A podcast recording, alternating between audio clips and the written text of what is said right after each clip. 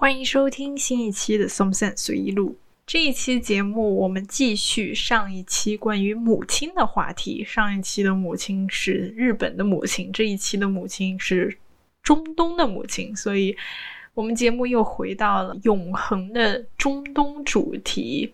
那么今天谈的这个电影呢，是。叫《焦土之城》，二零一零年的加拿大法语剧情悬疑片。它的法语名字我斗胆念一下是 “On Sunday”，它的意思翻译成中文就是“火火焰”。如果你是 Some Sense 的。忠实听众的话，你会发现《焦土之城》是我们节目第一次用整一集的时间去讲的一个电影，因为之前我们讨论的都是一些电视剧，所以它的分量还是很重的。为什么愿意用？整一集去讨论这一个电影，就是因为我觉得它是一个非常值得一看的电影，我对它的评价非常的高。这一集里面内容还挺多的，不只是关于电影，还有历史背景，我也会讲到。那么我们继续介绍《焦土之城》的制作方面的信息，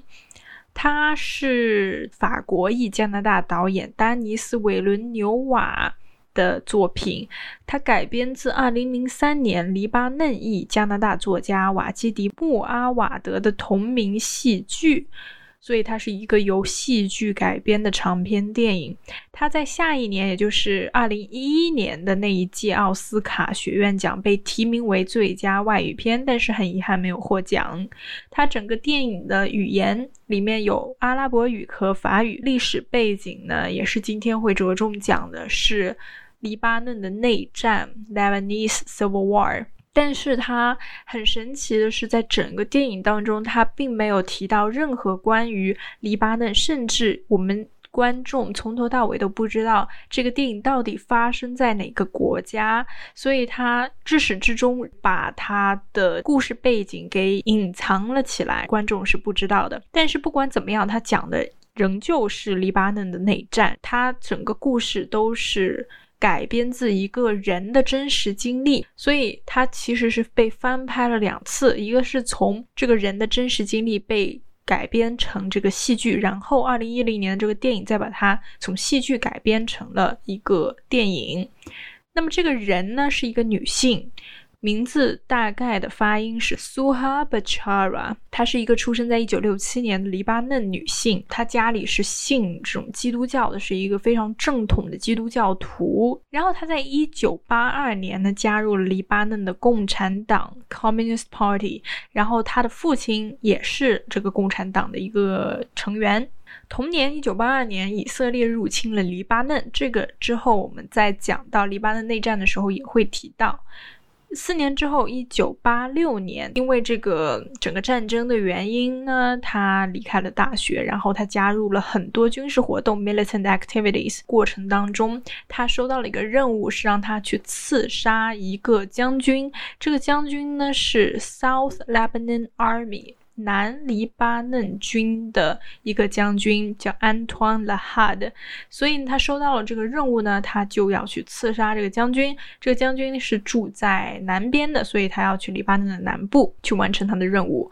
他来到了这个 General Lahad 的家里，然后把自己介绍成一个。Aerobics instructor 有氧运动的教练，那么我们用中文理解就大概是这种健身教练、这种私人教练这种感觉。然后他把自己先是介绍给了 General Lahad 的老婆，然后他们之间就非常的熟悉了，他也经常去他们家拜访。那么在一九八八年，呃，也就是他收到这个任务后的两年。他被这个将军的老婆邀请到家里喝茶，在离开的时候呢，他朝他的目标，也就是这个将军，连开了两枪，第一枪击中了胸部，第二枪击中了肩膀。这个将军并没有被刺杀成功，他在医院里住了八个星期，最终导致左臂是瘫痪的。苏哈维查尔这个女性，她当然是被将军的整个护卫队啊当即抓获，然后送到了。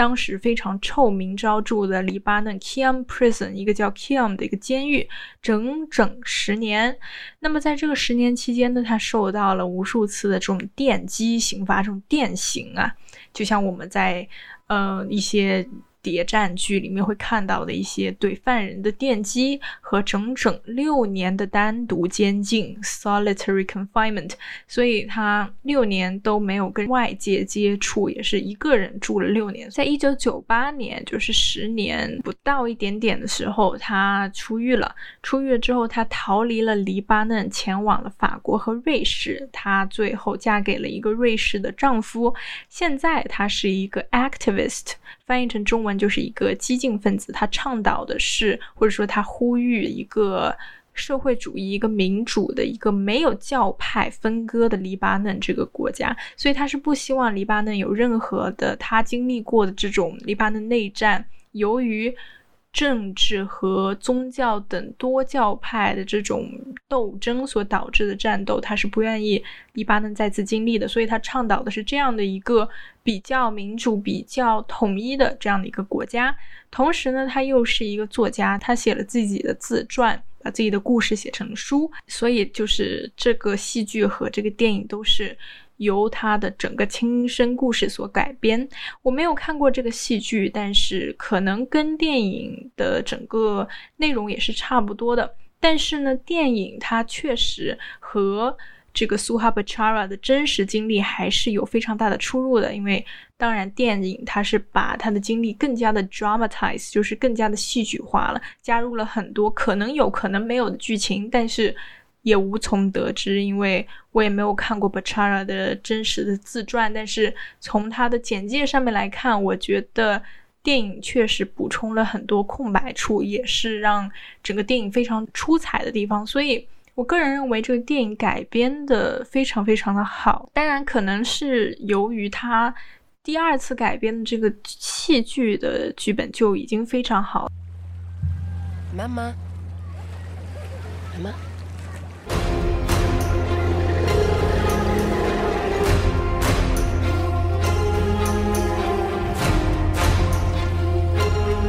Si tu es la fille de Noël Marois, tu n'es pas la bienvenue ici. Retourne chez toi.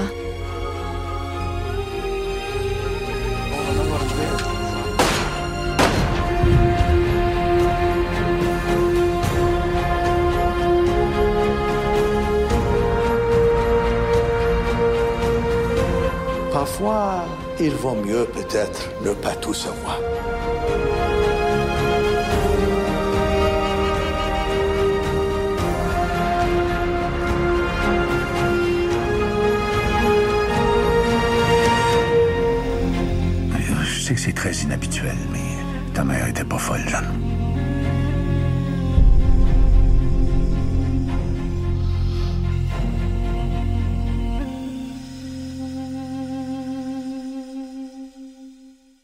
现在跟大家介绍一下它的大致的这个剧情梗概呢，就是一对双胞胎姐弟。遵循母亲的遗嘱前往中东的某个国家，因为在电影当中从来没有明确的指出到底是什么国家，所以我们只知道是一个中东的某个国家，寻找他们俩素未谋面的父亲和兄长，却意外的发现了母亲不为人知的过去，一个非常直白的 A 故事。去找他们的父亲和兄长，去遵循他母亲的遗愿。那么 B 故事就是扯出了发现了母亲不被知道的过去。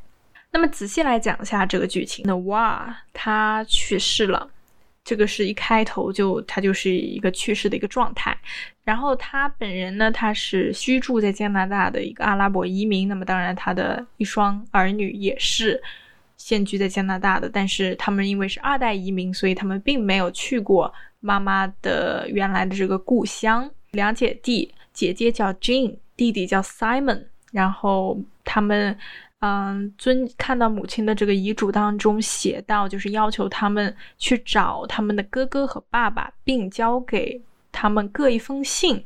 一封给哥哥，一封给爸爸。否则，如果他们两个没有完成他的遗愿，那么就不要给他们的母亲棺材和墓碑，就让他这么不得体的不，就是没有任何归宿的这样死去。所以呢，这个就是一个非常非常大的一个动机了嘛，因为。嗯，他们肯定不希望自己的母亲无处安葬，所以他们就一定要去完成这样的一件事情。他们其实并不知道有一个哥哥的存在，他们一直以为自己就是母亲唯一的儿女，然后他们也以为父亲已经去世了，所以。当他们看到他们的母亲让他们去找这两个他们以为已经不存在的人的时候，他们其实是非常震惊的，因为他们完全不知道这两个人是否还在世。然后就是一系列关于 n 瓦他们的母亲的一些闪回，告诉我们 n 瓦的整个青春，整个嗯他的过去是一个怎么样的。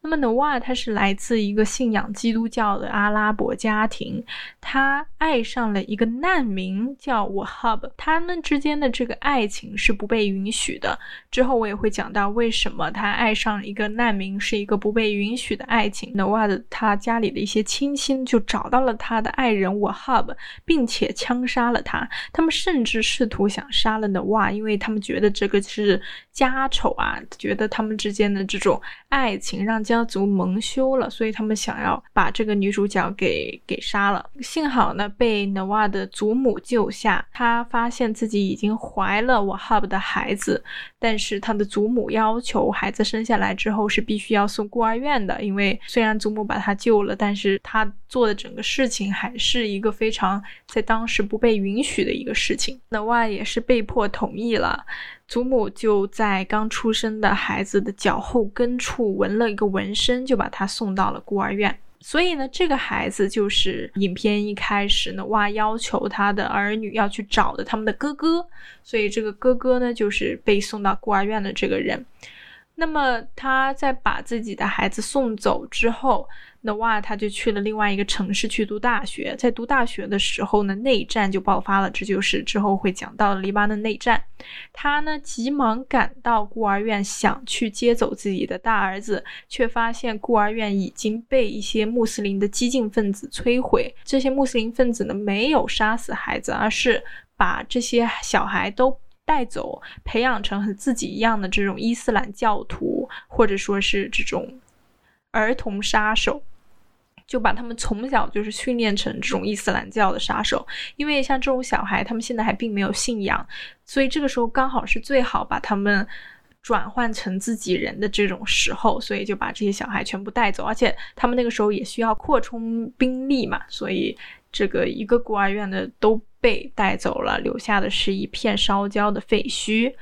那哇之后呢，他就加入了穆斯林，等于说他原来是信基督教的，然后后来他加入了穆斯林的这个战斗这个战争团体，所以他等于说他也是转教了，就是他可以说是背叛了基督教，然后转到了这个伊斯兰教，而且那个时候刚好内战是基督教跟。伊斯兰教是势不两立，所以等于说他有点像叛国了、投敌了这种感觉。加入穆斯林之后呢，他去执行一个刺杀民族主义领袖的任务，然后他执行了之后呢，就被抓进了监狱。在监狱里，他被一个臭名昭著的虐待拷打者，或者说是一个狱警，名字叫阿布塔瑞克所强奸。强奸之后生下了一对双胞胎，因为在监狱里当然是没有任何避孕措施，所以他只好生下了他的后两个小孩，也就是一开始的姐弟 Jing 跟 Simon。所以等于说到现在为止，我们知道了 Jing 跟 Simon 是被强奸所生下来的。这这两个小孩，然后他们有一个哥哥是跟一个难民生下来的小孩，所以他们知道他们要找的就是那个被送到孤儿院之后，然后被穆斯林激进分子所带走、培养成杀手的那个哥哥。但是到这里，我们已经不知道哥哥到底去哪了，而且他们要找的父亲就是这个拷打他、虐待他、强奸他们的母亲的这个阿布塔瑞克。他们要找的是这个人，Jin 跟 Simon 他们就走访了母亲的故国，也就是这个隐形的黎巴嫩。然后在走访的过程当中呢，也逐渐揭开了从未了解母亲的过去。他们发现他们的哥哥的名字叫 Nihad May。为什么他姓是姓妹？是因为他是五月被送到孤儿院的，然后没有姓氏，所以他们的每个孤儿的姓氏呢，就是他们送来的这个月份。Jin 跟 Simon 呢又去了解他们的哥哥呢被穆斯林带走之后呢，又被民族主义者抓住，策反成了自己人，又被训练成了一个虐待拷打者，一个狱警。然后被送去了一个叫 Kafariat 的监狱，这个监狱呢，就是关他们妈妈的那个监狱。然后他们也了解到，他们的哥哥尼哈的来到监狱之后，就把自己的名字改成了 Abu Tarak。所以在震惊当中，他们发现 Abu Tarak 那个强奸他们母亲的那个狱警，其实就是自己的。和歌，所以这个是电影非常让人震惊的真相。然后呢，这个电影又来到了 n 瓦死前不久，他们已经生活在加拿大了嘛。然后在加拿大的一个游泳池，他和他的女儿 Jane 一起游泳的时候，他从游泳池里一抬头，就是一出水面，然后看到了一个人的脚后跟站在那个游泳池的地面上。然后他看到了脚后跟上的纹身，转到那个人的正面，看到了那个人的脸，也就是说他已经知道了那个脚后跟纹身是他儿子的，因为他一直记住有这么一个纹身，所以他知道这个人是他儿子。但是他走到他面前，看到他的脸的时候，也知道了这个人就是自己孩子的父亲。所以在震惊当中，他得了中风，然后在六十岁的时候就是去世了。双胞胎在得知真相之后呢，在加拿大找到了他们的哥哥尼哈德，也就是说，他们的哥哥呢也像呃他们的母亲的哇一样，就是逃离了黎巴嫩，来到了加拿大居住，就相当于难民。然后他找到了他们的哥哥，或者说是父亲。并并把他们的母亲的哇写的两封信都给了他。两封信，他们一开始以为是给两个人，但是最后发现原来是给一个人。李哈德打开了信，第一封信是给双胞胎的父亲，也就是那个强奸犯，也就是他自己。信中的所有的这种笔触都是充满着厌恶和蔑视的。他再打开另一封信，是给双胞胎的哥哥。信中呢都是关心和爱，然后他在信中告诉自己的儿子，作为他自己的儿子，他是值得被爱的。努瓦最终呢在影片的最后被得体的下葬了，有墓碑，有棺材，然后在影片的最结尾处，尼哈德他的大儿子来到了母亲的墓前，影片结束，很震惊的一个。电影它的整个剧情是你完全完全想不到会发生什么的，特别是最终的这个真相揭露是非常残酷。还是得讲一下刚才留下的很多悬念，就是关于黎巴嫩的这个内战的历史背景到底是什么样的。因为只有大概知道了它的这个历史背景，你才能够知道这个女主角这个母亲她经历的是什么，然后以及她最后为什么能够达到这样的一个情感宣。宣泄上达到这样一个情感顶峰的原因。黎巴嫩内战是发生在一九七五年四月十三日到一九九零年十月十三日，十五年半期间的一个黎巴嫩内战。最终，它是导致十二万人丧生。至今呢，黎巴嫩仍有七点六万人流离失所。在战争之后，有一百万人逃离国外，所以也就是那个时候是有非常多的黎巴嫩难民逃到国外的，然后整个死伤也是非常的惨重，也导致了很多人已经失去了家乡。讲到内战的主要细节之前，还是给大家。大致讲一下黎巴嫩的地理位置，它是一个地中海沿岸的国家，在地中海东岸，它的南部是以色列，东北部是叙利亚，东南部是约旦，再往南是 Saudi Arabia 沙地阿拉伯，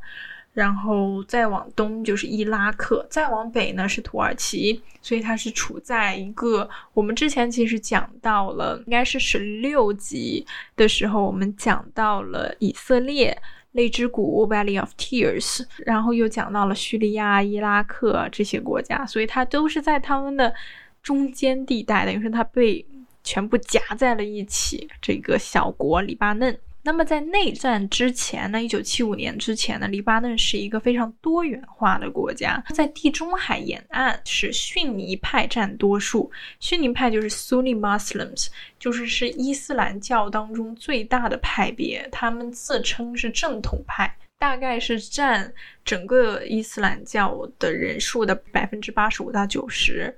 在黎巴嫩的南部呢，是就是在跟以色列接壤的那一部分，是最多的是什叶派 （Shia Muslims） 在南部主导地位的，大概是百分之十到十五。而黎巴嫩的政府呢，是由马龙派基督徒占主导。马龙派呢，就是 Maronite Christians，是天主教会的一个分支。逊尼派跟什叶派这两个派别呢，他们是互相对立的。但是他们的之间的矛盾呢，并不是在于教义问题，他们教义问题可能还是比较相似的，因为他们都是信仰同一个伊斯兰教。但是他们的矛盾是在于，他们对谁是穆罕默德的真正接班人有。不同的意见，这个呢，我就不再具体的去讲了。在一九二零年至一九四三年期间，是属于法属叙利亚的托管地时间。为什么有法属叙利亚这样的一个概念？因为在一战之后，原奥斯曼帝国是败给了协约国阵营，也就是英法啊这一堆。根据胜利国条约被解体，然后阿拉伯部分领土呢是委托给法国治理的，范围其中包括现今的叙利亚和黎巴嫩，所以就是。法国是管理了叙利亚跟黎巴嫩，在这二十三年期间，再扩充开来讲一下，奥斯曼帝国是一二九九年到一九二二年这。六百多年期间，奥斯曼土耳其人成立了一个军事帝国，他们的国教是伊斯兰教。在这个法属叙利亚托管第二十三年期间呢，各党派和教派之间的联系是得到加强的，在黎巴嫩。但是呢，在黎巴嫩，它有大量的穆斯林人口，以及许多的这种泛阿拉伯主义分子和左翼派别。泛阿拉伯主义分子又有个新的概念，英文是 Pan Arabist，或者说他们的主义是 Pan Arabism，他们是支持北非和西亚这一段的所有的这种阿拉伯国家，就是比如说从大西洋到阿拉伯海这一大批阿拉伯国家的一个联合统一，他们把这样的一个国家地带叫做 Arab World，也就是阿拉伯世界。他们是和 Arab nationalism，就是阿拉伯民族主义是非常紧密连接的。他们支持所有阿拉伯人都成为一个共同的国家，然后他们是支持社会主义的，反对这种西方国家对阿拉伯世界的很多政治干预。为了对抗这种西方国家对阿拉伯的政治，干预呢？他们就促成了很多阿拉伯世界直接国家的之间的很多经济合作。左翼其实大家应该很熟悉，就是支持社会主义和平等主义，反对并且批判社会阶级分化，所以他们是非常反对亲西方政府的。以色列的建国，很多。巴勒斯坦的难民就涌入了黎巴嫩，这是怎么回事？为什么会有啊？巴勒斯坦难民有一个非常著名的一个巴勒斯坦的大出国吧，应该说大移民吧，英文是 Palestine Exodus，就是一九四八年发生的一个大迁徙，它是第一个以色列巴勒斯坦战争。或者说是以色列阿拉伯争端，其实还挺巧的。录制的这一段时间，刚好又发生了很多由美国引起的一些巴以争端。我们这期节目又刚好讲到了一些。虽然讲的是黎巴嫩，但是也是跟以色列、跟巴勒斯坦有很大的关系的一些事情。这是第一个巴以战争嘛，然后最终呢，就是导致了犹太人建立了这个以色列。但是呢，它也造成了很多人口分布上面的改变，比如说它造成了七十万的巴勒斯坦人流离失所，没有地方可。去，然后这一批巴勒斯坦难民呢，他除了1948年的这个 Palestine Exodus 之外，他在二十年后的1967年 Palestine Exodus 当中又有一批难民出来了。这一批呢，大概是28到33万的巴勒斯坦难民。所以这个呢是第一个巴以战争，还有1967年的这个第三个。阿拉伯以色列战争或者说六日战争，这两个战争都导致了很多巴勒斯坦的难民涌入了黎巴嫩。十六集的时候，我们讲的是第四次阿拉伯以色列战争嘛，一九七三年那一次。然后在他之前的这个第一个、第三个都导致了很多啊啊巴勒斯坦难民涌出来。这些巴勒斯坦难民他们进入了黎巴嫩，就使黎巴嫩国内的这种政治平衡被打破了嘛？因为突然改变了他们原来的这个派系之间的对立，他们原来可能人口还比较平衡，或者说他们已经达到了一个社会人口的一个平衡，但是涌进来的这些把穆斯林群体的力量就加强了，所以导致了一个不平衡。再是冷战当时发生的这种美苏。这个西东西方的这种政治对抗呢，也对黎巴嫩产生了很大的分裂性的影响。在一九五八年黎巴嫩政治危机期间呢，各派的力量再一次对立了起来。它是发生在一九五八年七月十五号到十月二十五号这三个月期间的一个。政治危机，它是由它国家内部的一些政治和宗教的紧张局势所引起的。它的内部矛盾越来越严重。时任黎巴嫩的这个总统卡米拉夏蒙，他向美国政府就提出了一些援助的请求，他想要美国来干预一下他们国家这个难以控制的局势。当时，美国总统艾森豪威尔就派出了美国。的军队进行三个月的军事干预，为什么他们会嗯有这样的一个紧张的局势？是因为在两年前，一九五六年的第二次中东战争当中发生了苏伊士危机。苏伊士危机我也不具体的去讲了。那么总体来说，就是黎巴嫩在这一次中东战争中没有对袭击埃及的西方列强断交，就是有点像怎么说，就是埃及是希望黎巴嫩跟袭击自己的这些敌人。也断交嘛，就是我们要拉帮结派嘛。但是呢，黎巴嫩并没有这么做。他这种做法呢，就激怒了埃及当时的总统纳赛尔，所以就造成了一些黎巴嫩内部的一些矛盾。比如说，穆斯他们他们当中的穆斯林是想推动黎巴嫩政府加入埃及和叙利亚成立的这种阿拉伯联合共和国嘛，呃，英文是 UAR（United Arab Republic）。但是呢，在黎巴嫩的基督徒呢，又希望政府与西方列强保持一致，所以就是穆斯林希望他变成阿拉伯的一员，基督教希望他加入西方，所以就是非常非常对立。艾森豪威尔派来的这些美军和黎巴嫩政府军呢，就占领了贝鲁特港和贝鲁特的国际机场，所以解除了黎巴嫩暂时的国内危机后，然后嗯，美军就撤军了，回去了。所以呢，在这一段时间当中呢，这个基督教和我们说的泛阿拉伯团体或者左翼，他们就是各站在自己的阵营，一边是西方，一边是和苏联那一边的阿拉伯国家。再是一个概念，就是巴解组织。巴解组织就是英文是 Palestine Liberation Organization，简称 PLO。中文的全称是巴勒斯坦解放组织，也就是巴勒斯坦阿拉伯人的一个混合政治军事组织，在六四年的五月二十八号成立。他们被承认为一个巴勒斯坦人唯一的合法的对外代表，但他们在三年之后，六七年企图刺杀约旦国王侯赛因，是因为想要取得对约旦的统治权，没有刺杀成功。约旦的军队出动了一大批的飞机和坦克围剿这些只有轻武器的巴解组织，巴解组织不敌，所以呢，撤出约旦，转战黎巴嫩。那么，在整个巴解组织和约旦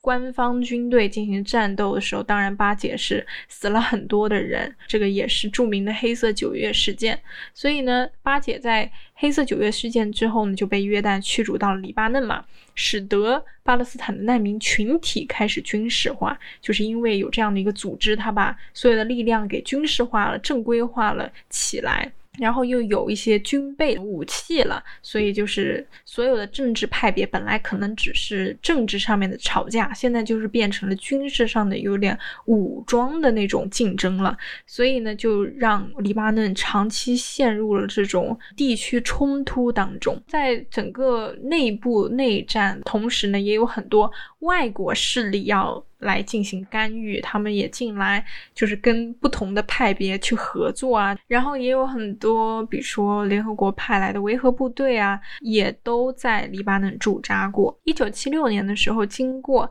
阿拉伯联盟 （Arab League） 的调解呢，他们有过一些短暂的停火，但是都非常的短暂。他们的战火还是持续集中在黎巴嫩的南部。因为那个地方呢，它是从一九六九年起就是由巴解就是控制住了南部这块地方，后来又被以色列给占领了，北部呢是被叙利亚给控制，所以还是很混乱的一个状态。一九八零年代的时候也是非常非常的乱七八糟。贝鲁特的大部分地区呢都被破坏了，因为以色列的入侵啊，以色列又要驱逐巴解的这些武装人员，内外都很不太平的情况下就被破坏。一九八九年的时候呢，签订了一个塔伊夫协议，在啊沙特阿拉伯签订的这个协议呢，就是重新建立了黎巴嫩政府在黎巴嫩南部的势力，本来不是。南部是被以色列给占领了嘛，所以这个协议呢，就导致黎巴嫩又回归了它的领土的控制权，所以呢，也是标志着黎巴嫩的内战进入了一个尾声状态。但是这个时候呢，以色列仍然占据着黎巴嫩的南部，然后他就扶植了这个南黎巴嫩军，在苏哈巴查拉那个真实故事当中讲到的这个他要去杀的 South Lebanon Army 的一个将军嘛，因为他这个南黎巴嫩军就是被以色列扶植起来的，相当于他的一个傀儡军队。以色列军呢，最终还是在两千年撤离了，所以他的撤离也导致了南黎巴嫩。军 South Lebanon Army 就瓦解掉了，然后二零零五年叙利亚从嗯黎巴嫩的北部也是撤军了，但是呢，直至今日，黎巴嫩内战结束之后，黎巴嫩内部的这种刚才说到的逊尼派、什叶派之间的关系依然非常紧张。我们回到这个电影《焦土之城》。虽然翻译成中文叫“焦土之城”，其实它法语昂桑地翻译过来是火，但是在在我们中文的翻译当中，也是用一个“焦”这个词给体现了出来。那么为什么是火呢？这个火其实我是把它理解成战火，因为它讲的是黎巴嫩内战的这样的一个背景，然后以及在整个影片当中，火也是被不断的。重复出现，比如说他大儿子的孤儿院是被火烧掉的一片废墟，然后再是其中还有印象非常深刻的一个镜头是被烧掉的一个载满穆斯林的一个巴士是被烧掉了，里面都是嗯基督教杀掉的这些穆斯林人，所以这些都是一些非常残忍的、非常。混乱的一个局势，所以首先这个火是战火，然后再是它同时也是一团怒火，就是在这个母亲的心中，因为他的儿女其实通过这个才知道了他母亲。经历了什么，但是也是无法像他母亲一样，就是完全能够亲身的体验经历这些种种的不幸。首先，他和一个难民自由恋爱，但是这一段恋爱是不被允许的。然后，他也失去了他的爱人，也导致他和他和他爱人的孩子分离开了。如果没有这种宗教派别的斗争，那也就不会有这种不被允许的被。禁止的恋爱，那么也不会让他的儿子最后沦落到了一个强奸犯，并且强奸自己母亲这样的事情的下场。所以他的这团怒火就是从这种宗教派别的斗争开始的，包括在这团斗这个混乱的斗争当中，他失去了自己的孩子，他被强奸，他被监禁，他被这种战战争给。推到了这样的一个崩溃、一个非常绝望的边缘，所以这团怒火就是这种对于战争的愤怒。那么同时，火它。不管怎么烧，它都是会留下永恒的灰烬。所以，这种火的这个概念，它留下的这种灰烬，就代表了这些伤痕、这些伤痛是无论如何都不能被痊愈的。不管它怎么被消除，怎么想清除这一段记忆，它永远都像灰烬一样，能够留在他的心里。所以，这个是我对他这个片名《火》的这样的一个理解。再讲一下我对这个电影的一些评价，因为我是觉得它的优点远大于缺点，所以我们先讲它的缺点好了。第一是两姐弟这两个小孩在剧本当中存在的必要性，为什么需要两个人物呢？如果我只需要女儿。Jane 这个角色是不是就足够了呢？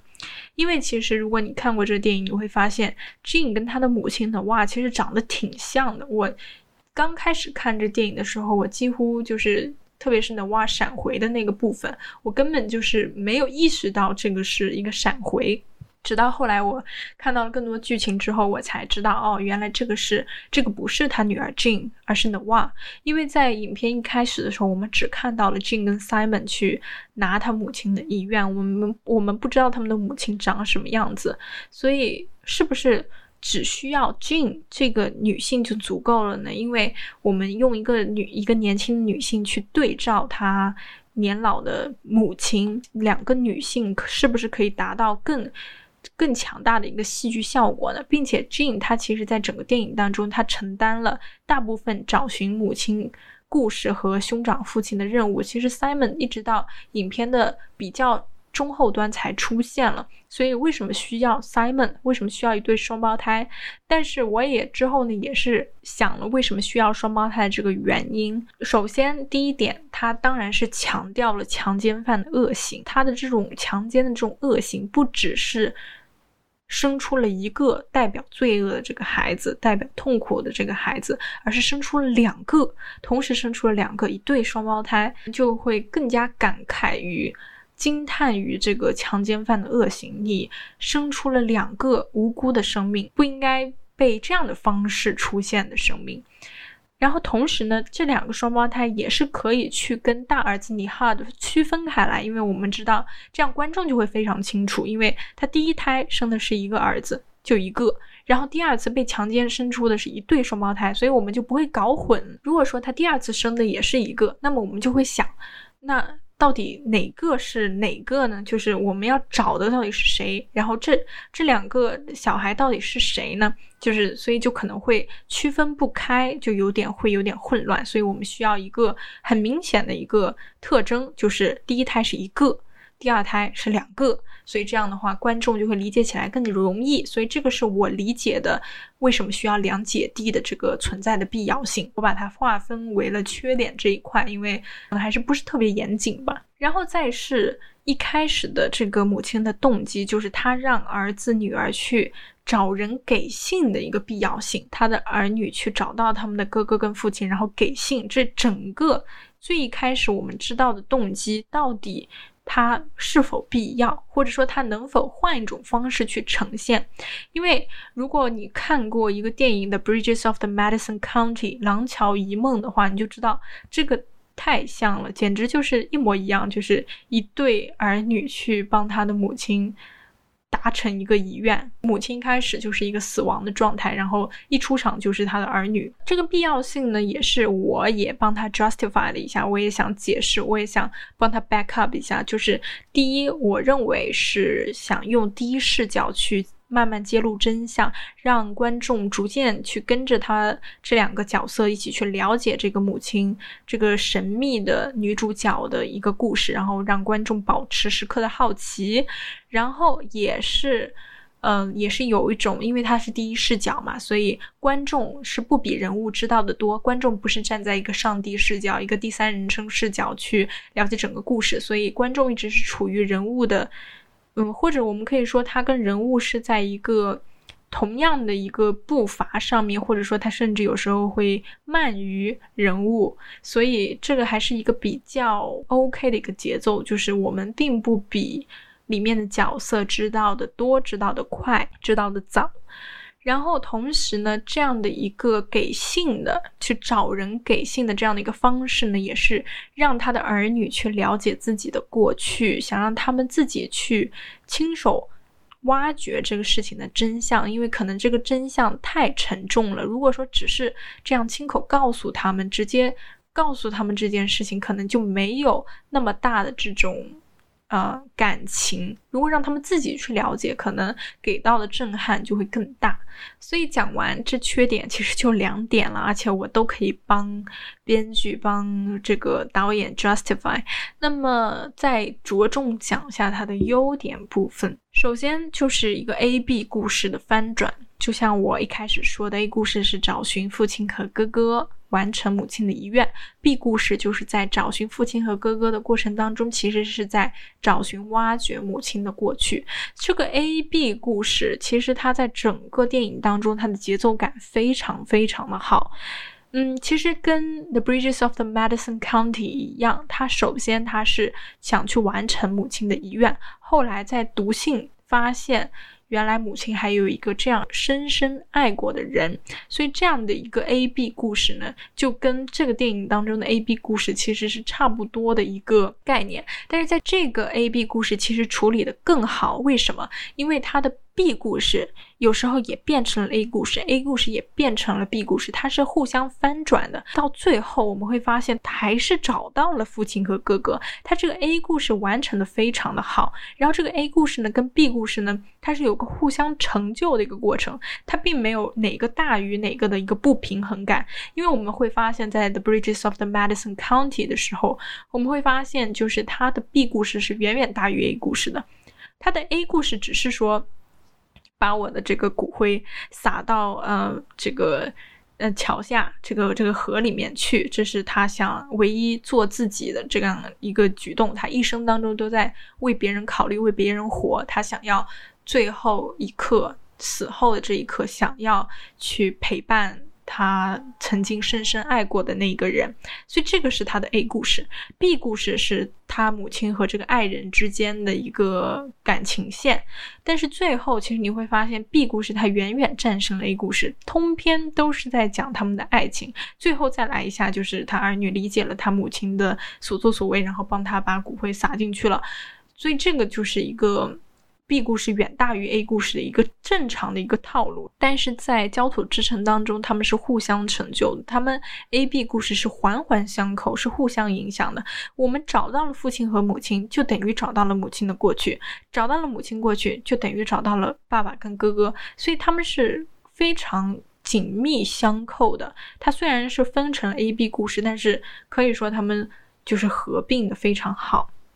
然后再是营造的悬念感非常的好，因为整个电影它是一个悬疑作品，我们找一个不认识不知道的哥哥跟爸爸。整个找的过程当中的这种悬念感其实是非常重要的。如果说观众一旦比人物先找到了哥哥跟父亲，先知道了他们的身份，那这个就完蛋了，整个作品就是一个非常无聊的一个不成立的作品。所以他必须要保证观众不比人物知道的早，知道的多，但也不能太慢，就是观众跟人物节奏一定要非常的。恰好就是我们真的是跟人物一起去找，而不是我们已经都猜到是谁了，然后你才告诉我。首先，我们先知道了有一个。在爱情和宗教对立当中产生的一个大儿子，也就是他们要找的哥哥。然后我们再知道他母亲被送进监狱，然后被人强奸，生下一对双胞胎这件事情，这个双胞胎就是他们俩自己。然后再拼凑出大儿子的故事和身份。最后我们知道两个人是一个人。这里我还要特别特别的夸他。影片最后揭露真相的时候的一句台词，这句台词是 Simon 说的。他回到他在知道所有真相之后，回到了酒店房间，跟他的姐姐 Jane 打电话的时候，他哭着对 Jane 说：“One plus one does it make one？就是一加一，难道它最后等于一吗？”其实他说这句话的时候，观众。不知道到底是什么意思，他先比观众知道了几分早个几分钟，然后他说出了这样的一句话。这句话其实当时是非常困惑的，因为观众并不知道，哎，什么意思？怎么回事？这句话为什么这么奇怪？然后我们马上就知道了为什么。所以他的这句话出现的非常非常的精彩。我们最后知道了，他们要找的一个是爸爸，一个是哥哥，那应该是两个人。为什么最后会是一个人呢？这个就是这句台词的意义所在。所以非常非常的精彩，观众比角色知道的晚，非常意想不到的揭露真相，而且是在非常接近揭露真相之前，观众才知道。才大概猜到哦，原来是这样，就是 one plus one doesn't make one 是需要你细细去想、去琢磨，你才知道的一件事情。刚刚好揭露真相的那一个时候，所以这个节奏掌握的太好了。然后再讲一下它的主题，它是先讲的大故事。历史啊，战争虽然虽然他没有点名到底是不是黎巴嫩，到底是中东哪个国家，但是他讲的是一个非常大的故事，很宏伟的故事，关于历史，关于战争，关于宗教斗争，然后在他把大的缩小，讲一个大国对一个小家的影响，因为他的这个这个 scope 非常的 narrow，它非常的窄。他讲的就是 n o a 他大儿子 Nihad，他的一对双胞胎 Jane 跟 Simon 这四个人的故事。那个难民兄弟，就是他一开始的爱人，那个也算的话，那就是五个人。反正就是这样的一个小家，一个大国对一个小家，就是一个小家在这种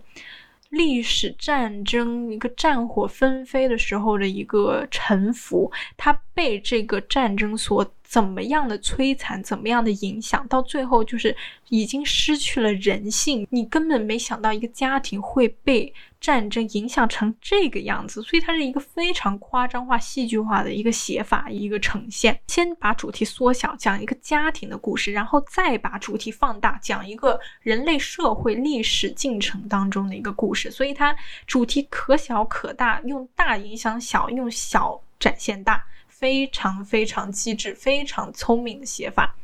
然后在整个作品当中，观众。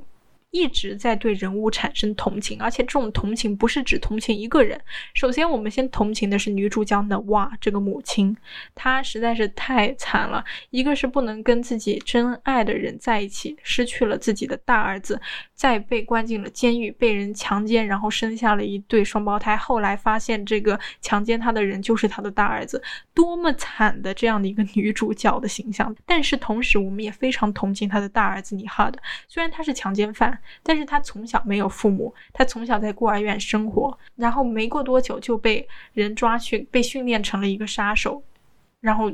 给穆斯林服务，然后又再被这个民族主义分子给抓去，又被训练成自己人，然后还强奸了自己的妈妈，最后发现，哎，竟然是自己的妈妈，然后突然出现了一对双胞胎，说是自己的弟弟妹妹，然后又是自己的儿子女儿，这什么？鬼，这什么东西？所以就是你也会非常心疼、同情内哈的。所以这两个都是一个被命运捉弄的人，甚至你可以说整个家庭，整个这四个母子。关系，这些人，这一个家庭的人都是被命运捉弄的。这种历史的荒诞感，这种捉弄在战争中的普通人、普通家庭的这种荒诞感，就是战争让人已经失去了人性，让家庭已经没有家庭的概念，完全没有自我选择的战乱时代，是非常非常让人心酸的一个故事。然后在结尾，一百分的结尾，两封信，一个人。两封信当中，两种截然相反的态度，一个是写给强奸犯双胞胎的父亲的，这个信中就各种谴责，各种厌恶；但是另一封完全截然不同的态度，是给自己儿子的，因为这个儿子是在爱当中被产生的，而不是像他的双胞胎儿女是在强奸，是在罪恶，是在。苦痛当中被产生的，他非常爱他的大儿子，因为他知道他的大儿子是爱的结晶，是真正爱的结晶。但是他失去了这个大儿子，他一直在找这个大儿子。最终在加拿大的游泳池，他看到了他大儿子的脸。这是一个让人毛骨悚然，我甚至我现在讲到这件事，我都鸡皮疙瘩起来的这个。这这样的一个震撼感，就是我看这个电影已经是一个月前的事情，但是至今我仍然忘不掉，就是这两封信，在读信的时候的那个感觉是非常非常震撼我、非常动人的一个结尾的方式。然后在最结尾呢，就是他的大儿子尼哈德来到了母亲的墓前，影片结束，并没有任何的语言，也没有任何的表情的 close up，就是这样就结束了。最后出来他的片名《昂桑蒂》。然后除了结尾之外，再讲一下他没有明确点名的一个历史背景。其实这个很好理解，就是他想讲的就是历史文化战争的这种共通性，还有中东纷争的这种持续性。它其实一直持续着在战斗，它一直没有结束这种。战乱的社会没有结束，宗教上面的斗斗争，政治上面的不安定，所以它其实是有一个共通性。它不只指，虽然它是讲黎巴嫩内战，但它是没有就是明确的讲到底是哪个国家，因为这是一个非常普遍、非常共通的一个特点。所以这个就是我想讲的关于《昂桑蒂焦土之城》的整个电影。它的历史背景、它的优缺点、我对它的评价等等，非常非常好的电影。看完之后会产生无数思考的电影，我觉得都是很好的电影。感谢大家收听这一期的《松森随意录》，我们下期见。